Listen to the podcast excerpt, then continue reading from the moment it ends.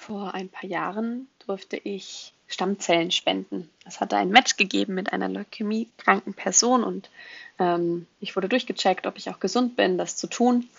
Ähm, ja, und durfte dann spenden gehen.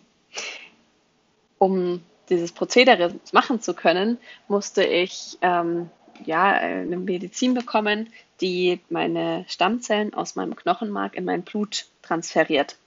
Und um dann vor Ort irgendwie mein Blut dann aussieben zu lassen, musste ich eben dieses Mittel mir spritzen lassen. Das waren, glaube ich, vier oder fünf Tage im Vorfeld schon, wo dann an jedem Tag ähm, ich mir zwei Spritzen setzen musste. Und ich bin mit Spritzen nicht sehr ähm, happy. also ich musste auch in meinem Leben, wurde ich ähm, noch habe ich noch nicht viele Spritzen überhaupt erlebt. Und wenn mal geimpft werden musste oder Blut abgenommen werden musste, dann habe ich immer schön weggeschaut, mich abgelenkt und äh, ja, einfach versucht, das zu überspielen.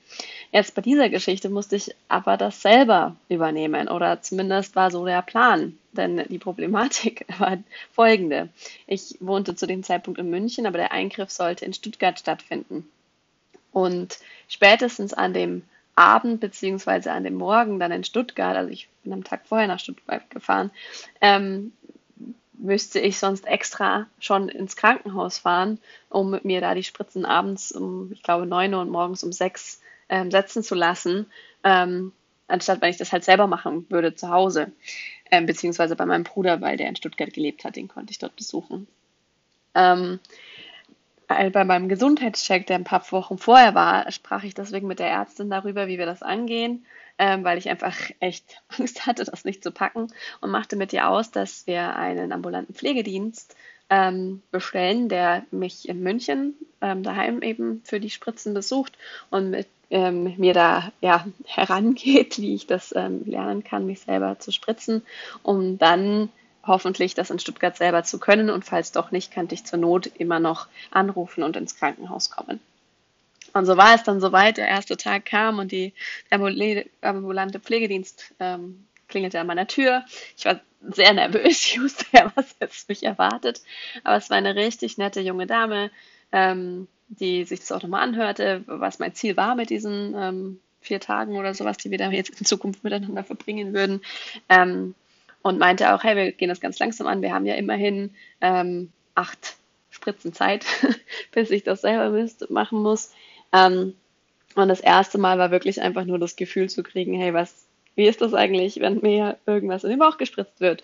Und ich habe mich einfach auf die Couch gelegt und habe wie immer weggeguckt, aber habe mich zumindest mal dem Gefühl hingegeben, diesen Kieks zu spüren. Und das war dann auch gar nicht so schlimm. Also ähm, der Kieks war ähm, sowieso eigentlich voll erträglich. Das, was dann eher so ein bisschen leicht brannte, war, als dann die Flüssigkeit reingespritzt wurde. Es war auch nicht viel. Ähm, aber für mich war das eine große Hürde. Aber da dann schon mal zu merken, okay, ja, ganz realistisch, es bringt mich nicht um, es ist in Ordnung. Ähm, die erste war geschafft und ich nahm mir fest vor, beim nächsten Mal zumindest schon mal hinzugucken. Und das machte ich dann auch. Es kam dann zwar wer anders, eine andere ähm, Schicht, ähm, also eine andere Person vom ambulanten Pflegedienst, aber auch wieder total freundlich ähm, und hat das dann wieder übernommen, hat viel erklärt, was sie dabei macht und ich habe zugeschaut. Und das war für mich ein großer erster weiterer Schritt. Ähm, das überhaupt mal zu sehen um, und mich darauf einzulassen. Ähm, naja, und beim nächsten Mal ähm, war die Hürde aber für mich so groß, dass ich das auch ähm, bisschen zu viel darüber redete, als dann ähm, wieder der ambulante Pflegedienst vor Ort da war und fragte, ob ich es selber machen will. Ähm, fing ich an zu argumentieren oder Ausflüchte zu suchen und so weiter. Und tatsächlich habe ich es bei dem Mal nicht geschafft, sondern wieder ähm, den ambulanten Pflegedienst machen lassen und selber nur zugeschaut, immerhin. Auch da habe ich mich wieder getraut hinzuschauen. Aber ich hatte es nicht selber geschafft.